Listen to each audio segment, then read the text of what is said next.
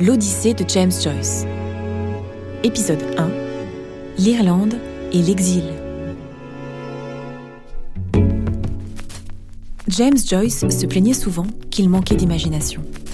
Pourtant, il n'avait qu'une obsession, travailler le réel, le montrer sans jamais l'embellir.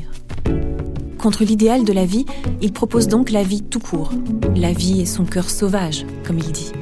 Le parfum de la brillantine sous un chapeau, la chaude culotte de Nora, les galets gluants de bave argentée, l'os fin d'une épaule frissonnante. Autant d'images présentes dans ses poèmes, ses lettres et son roman, Ulysse. Le cœur sauvage, c'est aussi son cœur à lui, vagabond, inquiet, radical.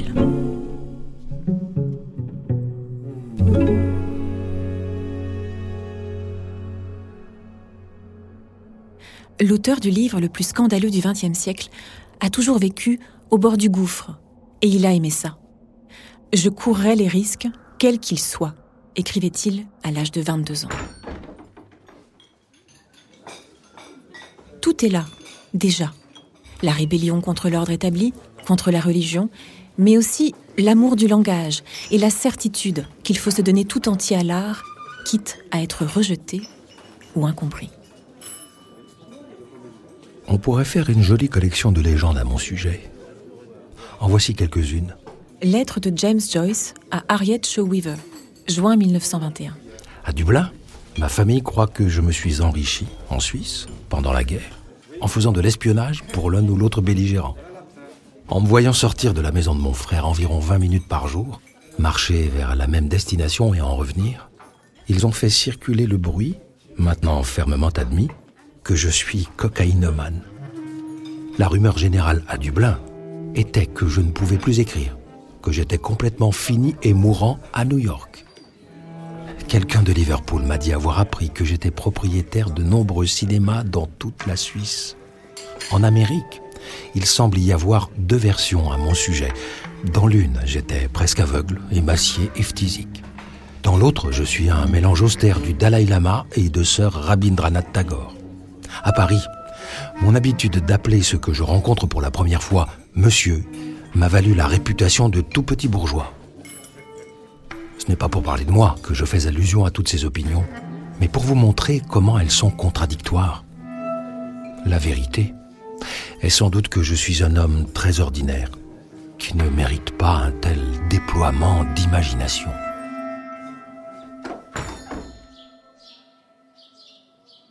Ne soyons pas dupes.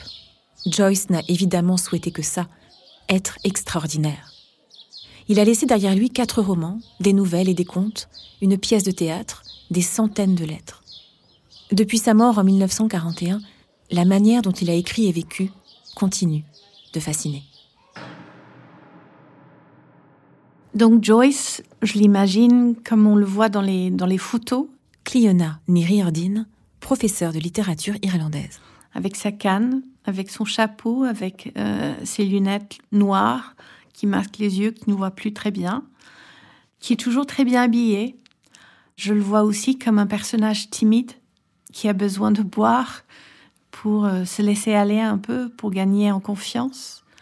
Je l'imagine comme un bon vivant qui aime la bonne chair, qui aime s'amuser, qui adore chanter, euh, qui est un peu bagarreur quand il a bu, qui adore sa femme et qui est passionné par son écriture, c'est une pulsion pour lui. Il n'a pas le choix. Ce qui est toujours frappant euh, chez Joyce, pour moi tel que je le vois, c'est son incroyable euh, immodestie. L'écrivaine et traductrice Tiffaine Samoyo. C'est-à-dire qu'il a une euh, conviction absolue d'être le plus grand écrivain, mais pas simplement de son époque.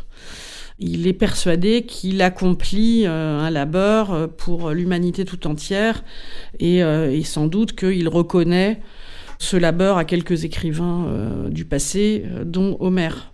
Voilà, d'où cette obstination, ce travail de très longues années et cette confiance dans l'importance de ce qu'il est en train de réaliser.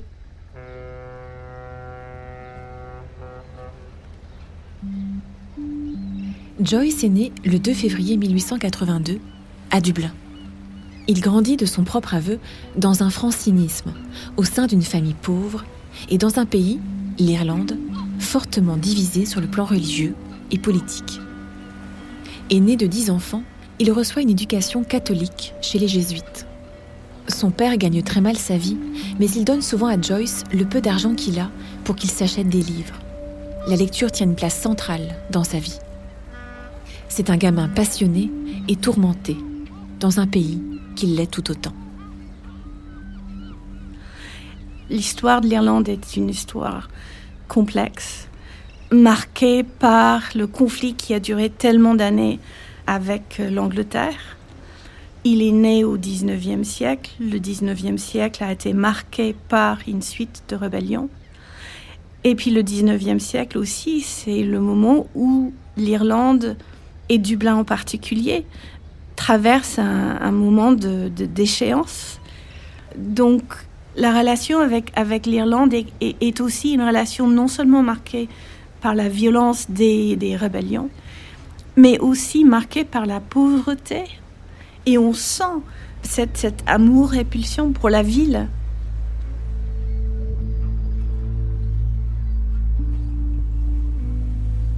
Comment j'en ai marre. De Dublin.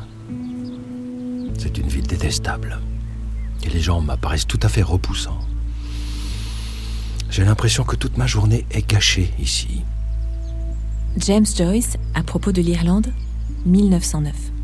J'ai en horreur l'Irlande et les Irlandais. Eux-mêmes me regardent fixement dans la rue, bien que je sois né parmi eux.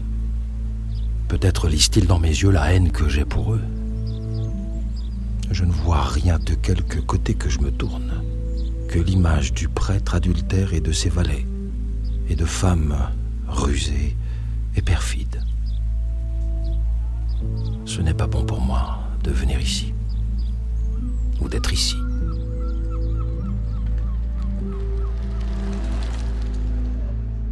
Joyce aime le chant, la poésie et les langues. Étudiant à l'University College de Dublin, il admire le dramaturge norvégien Henrik Ibsen, Dante aussi, et Shakespeare. Joyce a une vue fragile, mais il voit bien le monde, et à sa manière. À l'âge de 20 ans, il sait qu'il veut écrire, mais il ignore encore quel écrivain il sera. Alors il se rapproche des cercles littéraires de Dublin. Il rencontre notamment le poète William Butler Yeats, qui est au XXe siècle une figure incontournable des lettres irlandaises. Yeats, c'est quelqu'un qui devient à ce moment-là le grand homme de littérature et le grand homme de lettres en Irlande. Donc il cherche un appui auprès de Yeats. Cliona Niriordin. Mais il ne veut pas écrire comme Yeats. Le fond irlandais ne l'intéresse pas. À ce moment-là, Yeats et son cercle sont intimement liés au mouvement de, de la Renaissance irlandaise. Il regarde l'histoire de l'Irlande, il regarde les mythes, les légendes, la langue gaélique. Et Joyce ne s'intéresse pas du tout à ça. Lui, il veut écrire ce qu'il estime être une littérature européenne. Et il ne veut pas chercher dans les fonds irlandais. Et donc, pour euh, se rendre compte de ce que c'est que l'Irlande, il faut passer par l'ailleurs, par l'Europe, par l'exil. James Joyce répète souvent qu'il se sent étranger dans son propre pays. Cette violence à l'égard de ses racines est constante. À cette époque, Dublin est une ville qu'il méprise, une ville d'échecs, de rancœur, de malheur. Pour Joyce, l'exil est une promesse, une nécessité. En décembre 1902, il décide de partir à Paris pour étudier la médecine et pour donner des cours d'anglais. Autour de lui, on le met en garde, on craint qu'il commette une erreur, on ne comprend pas son obstination à s'éloigner des siens. Mais rien ne le décourage. Je veux parvenir à mes fins, petites ou grandes. Or je sais que nulle hérésie, nulle philosophie ne répugne autant à mon Église qu'un être humain. Et c'est pourquoi je vais à Paris. Lettre de James Joyce à la dramaturge irlandaise Lady Gregory, 1902. J'ai l'intention d'y étudier la médecine en donnant des leçons d'anglais. Je pars seul et sans amis. Je connais quelqu'un qui vit à Montmartre, mais je ne l'ai jamais rencontré. Je ne sais pas ce qui se passera pour moi à Paris, mais ma situation n'y peut être pire qu'ici. Je quitte Dublin par le bateau de nuit lundi 1er novembre. Et mon train quitte la même nuit Victoria Station pour New Haven. Je ne suis pas découragé néanmoins, car je sais que si j'échoue, de tels échecs ne prouvent rien. Je veux essayer mes forces contre celles du monde. Tout est inconstant, sans la foi en l'âme qui peut tout changer et qui remplit de lumière cette inconstance. Et bien que donnant l'impression d'un homme chassé de son pays comme un mécréant, je ne connais pas d'homme qui ait une foi comme la mienne. Paris, bon, c'est euh, le rêve de tous les écrivains euh, du monde entier. Tiphaine Samoyo. C'est la ville de la littérature, c'est la ville du roman, c'est la ville de toutes les émancipations et où tout est lié. Cette liaison euh, dans sa tête, il l'a exprimé dans pas mal de lettres, etc., mais euh, de la sexualité et de l'art, ça représente Paris fantasmatiquement pour lui. Donc il voit euh, Paris aussi comme une ville de liberté de création, de liberté d'expression. Donc il a l'impression de quitter une périphérie pour arriver à un centre, ça c'est certain. Joyce quitte Paris parce que c'est trop dur, parce que s'inscrire en médecine à Paris, c'est beaucoup plus compliqué qu'il ne le pensait, et parce que son français n'est pas assez bon pour suivre des études de médecine. Donc il rentre un peu bredouille. Et il veut s'introduire dans les cercles littéraires irlandais à son retour. Mais le jeune Joyce, c'est quelqu'un d'assez arrogant. Et donc ça ne facilite pas les rencontres avec les aînés. Affamé et les poches vides, Joyce rentre à Dublin, mais il a pris goût à l'aventure. À son frère Stanislaus, il dit qu'il n'a pas peur de vivre. À sa tante Joséphine, il avoue qu'il veut être célèbre. Ambitieux, il suit les conseils de Yeats et essaie d'écrire pour des revues. Il commence aussi l'écriture de Stephen le Héros, un roman autobiographique qui met en scène un personnage qui deviendra récurrent dans son œuvre, Stephen Dédalus. Il caresse parfois l'espoir de faire du chant son métier, mais le plus souvent, il désespère de ne pas arriver à ses fins. L'année 1904 va tout changer.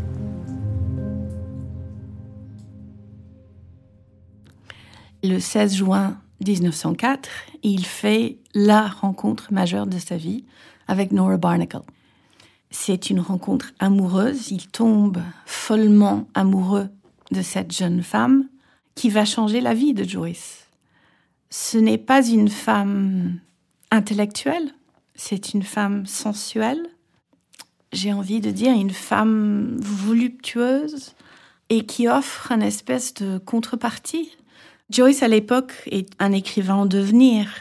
Et la rencontre avec Nora est une rencontre libératrice qui lui permet de venir à l'écriture, qui lui permet euh, de, de, trouver l'énergie et la verve qui lui permet d'écrire.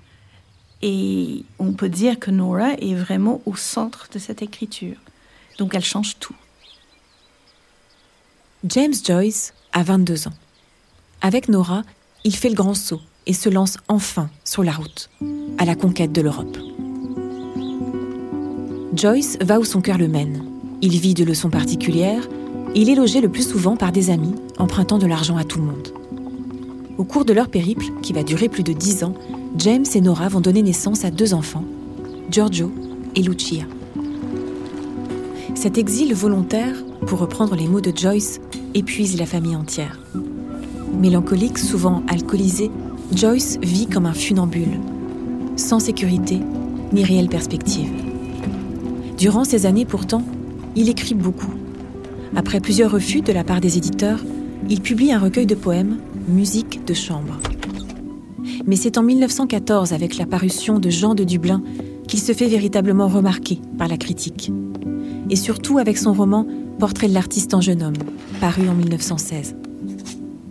Dans Portrait de l'artiste, Joyce parle de son enfance, de son adolescence, de ses rêves, et à travers son personnage principal et alter ego, Stephen Dedalus, il manifeste une nouvelle fois sa révolte contre la société irlandaise. Et on y retrouve Dublin, évidemment, une ville de méandres et de perdition. Écoute-moi, Cranley, dit Stephen. Tu m'as demandé ce que je ferais et ce que je ne ferais pas. Je vais te dire ce que je veux faire et ce que je ne veux pas faire. Extrait du roman Portrait de l'artiste en jeune homme, 1916. Je ne veux pas servir ce à quoi je ne crois plus. Que cela s'appelle un foyer, ma patrie ou mon église. Et je veux essayer de m'exprimer sous quelque forme d'existence ou d'art, aussi librement et aussi complètement que possible, en usant pour ma défense des seules armes que je m'autorise à employer. Le silence, l'exil et la ruse. Cranley le saisit par le bras et lui fit faire demi-tour, de manière à prendre la direction de Leeson Park. Il riait presque sournoisement et pressait le bras de Stephen avec l'affection d'un aîné. La ruse, vraiment, dit-il, comme cela te ressemble. Pauvre poète, va. Stephen lui répond Tu m'as fait avouer mes craintes, mais je vais te dire aussi ce que je ne crains pas. Je ne crains pas d'être seul, ni d'être repoussé au profit d'un autre, ni de quitter quoi que ce soit qu'il me faille quitter. Et je ne crains pas de commettre une erreur, même grave, une erreur pour toute la vie, et pour toute l'éternité aussi peut-être. Cranley, à nouveau grave, ralentit le pas et dit ⁇ Seul, tout seul, tu ne crains pas cela. Et tu sais ce que ce mot veut dire? Non seulement être séparé de tous les autres, mais encore n'avoir pas même un seul ami. Je prendrai ce risque, dit Stephen. Dublin, c'est un peu une figure de, l'enfer. Philippe Forest, écrivain. C'est un peu une figure de l'enfermement euh, infernal. Et tout ça est repris euh, dans Portrait de l'artiste, qui, euh, ne serait-ce qu'à travers le nom du héros, Dédalus, présente Dublin à la manière d'un labyrinthe, donc un espace à l'intérieur duquel on erre, duquel on cherche la sortie, dont on va peut-être s'échapper, mais au risque, comme Icare, euh, de connaître un destin euh, fatal. Il y a un rejet euh, très clair par Joyce du provincialisme irlandais tel qu'il le voit. Un rejet aussi par lui, même si c'est plus ambigu, de, de, ce renouveau qui est magnifique aussi de la culture irlandaise à la fin du 19e siècle, au début du 20e siècle, bon, à travers toute une série de figures dont la plus éminente sans doute c'est celle de Yeats, le grand poète irlandais. Tout ça, Joyce n'en veut pas. Il y a cet appel de, l'ailleurs, donc euh, euh, notamment magnifiquement les, dernières pages de Portrait de l'artiste en jeune homme. La devise de Dédalus, c'est le silence, l'exil et la ruse. Voilà, ce sont les armes, dit Stephen Dédalus, que le poète peut utiliser euh, pour se soustraire justement à l'enfermement dublinois dont je parlais il y a un instant.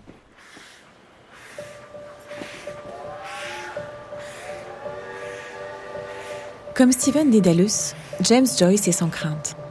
Mais il aspire toujours à une reconnaissance qui lui échappe et surtout à la stabilité. En 1920, il est de passage à Paris avec sa famille. Il retrouve son ami, le poète américain Ezra Pound, qui croit beaucoup en lui et qui compte bien le présenter au cercle littéraire de la capitale. Sur place, on attend Joyce. On lui offre même un toit. On l'admire déjà. Joyce, qui était à la recherche désespérée d'une terre d'accueil, l'a peut-être enfin trouvé. Pour comprendre le parcours de Joyce et, notamment la raison pour laquelle, euh, après être allé d'une ville italienne à l'autre et d'Italie en Suisse, une des raisons donc qui doit être euh, prise en compte, c'est les difficultés très concrètes, matérielles, dans lesquelles se trouve Joyce, qui doit faire vivre sa famille. Joyce a vraiment euh, mangé de la vache enragée, comme on dit. Hein. Il a successivement essayé d'ouvrir, ça a échoué, un, cinéma, le premier cinéma à Dublin. Il a travaillé dans une banque. Il a vécu euh, de petits cours qu'il donnait euh, dans des écoles de langue, euh, notamment en Italie. Donc il a besoin, il a besoin d'argent et sans doute se dit-il que, que c'est à Paris qu'il a une chance de sortir des difficultés dans lesquelles il se trouve quand même depuis toujours. Alors Joyce, quand il arrive à Paris en 1920, il est écrasé sous la vie quotidienne. Tiphaine Samoyo. Il a deux enfants, il doit subvenir à leurs besoins, euh, il a du mal à trouver du temps pour écrire, euh, il passe son temps à donner des cours d'anglais, et il est censé rester peu de temps.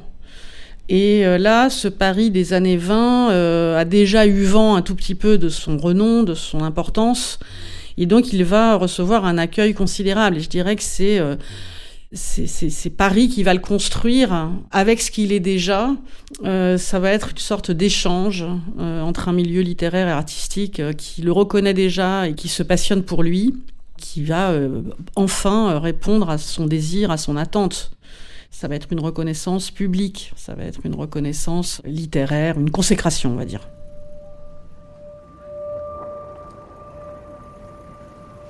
À cette époque, Joyce travaille sur un projet entamé il y a plusieurs années, en Italie.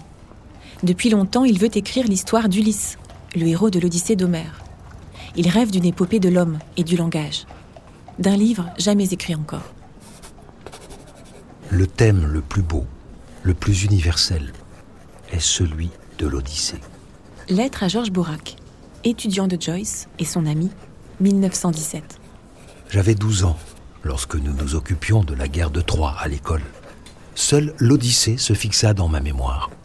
Je serai franc, à 12 ans, j'aimais le mysticisme d'Ulysse. Lorsque j'écrivais mon Jean de Dublin, ma première idée fut de choisir le titre d'Ulysse à Dublin. Mais j'abandonnais l'idée.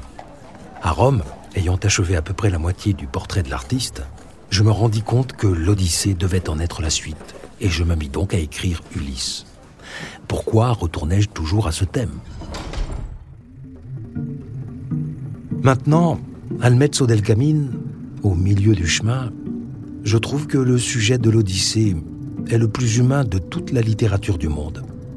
Il y a un homme, c'est Odysseus, puis c'est le motif de l'errance, et Caribe des Scylla, quelle splendide parabole. Odysseus est aussi un magnifique musicien. Il désire, il doit écouter, il s'est fait attacher au mât le motif de l'artiste, qui joue sa vie plutôt que de renoncer à ce qui l'intéresse. Puis il y a l'humour délicieux avec Polyphème, et le retour, comme c'est profondément humain. J'ai presque peur de traiter un tel thème. La mythologie était déjà euh, présente dans les premiers euh, livres de Joyce, euh, discrètement dans Jean de Dublin. Philippe Forest. Mais plus évidemment dans Portrait de l'artiste, qui, qui reprend donc le mythe de Dédale, le mythe d'Icare, le mythe du labyrinthe.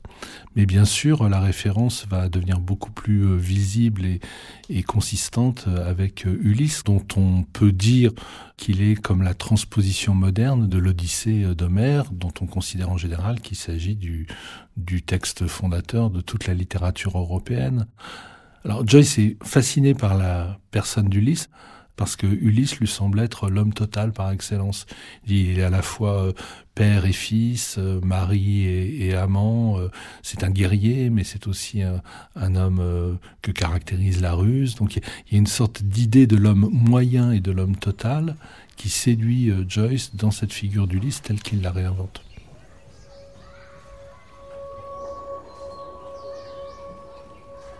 Quand il pose ses valises en France, Joyce a 38 ans et beaucoup d'espoir.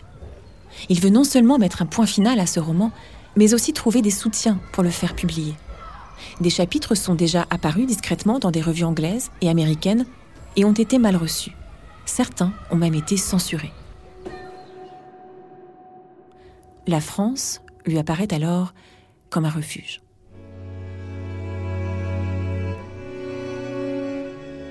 James Joyce n'était censé séjourner à Paris qu'une semaine, mais il va finalement s'y installer pour 20 ans et accoucher d'un livre qui est sur le point de révolutionner la littérature.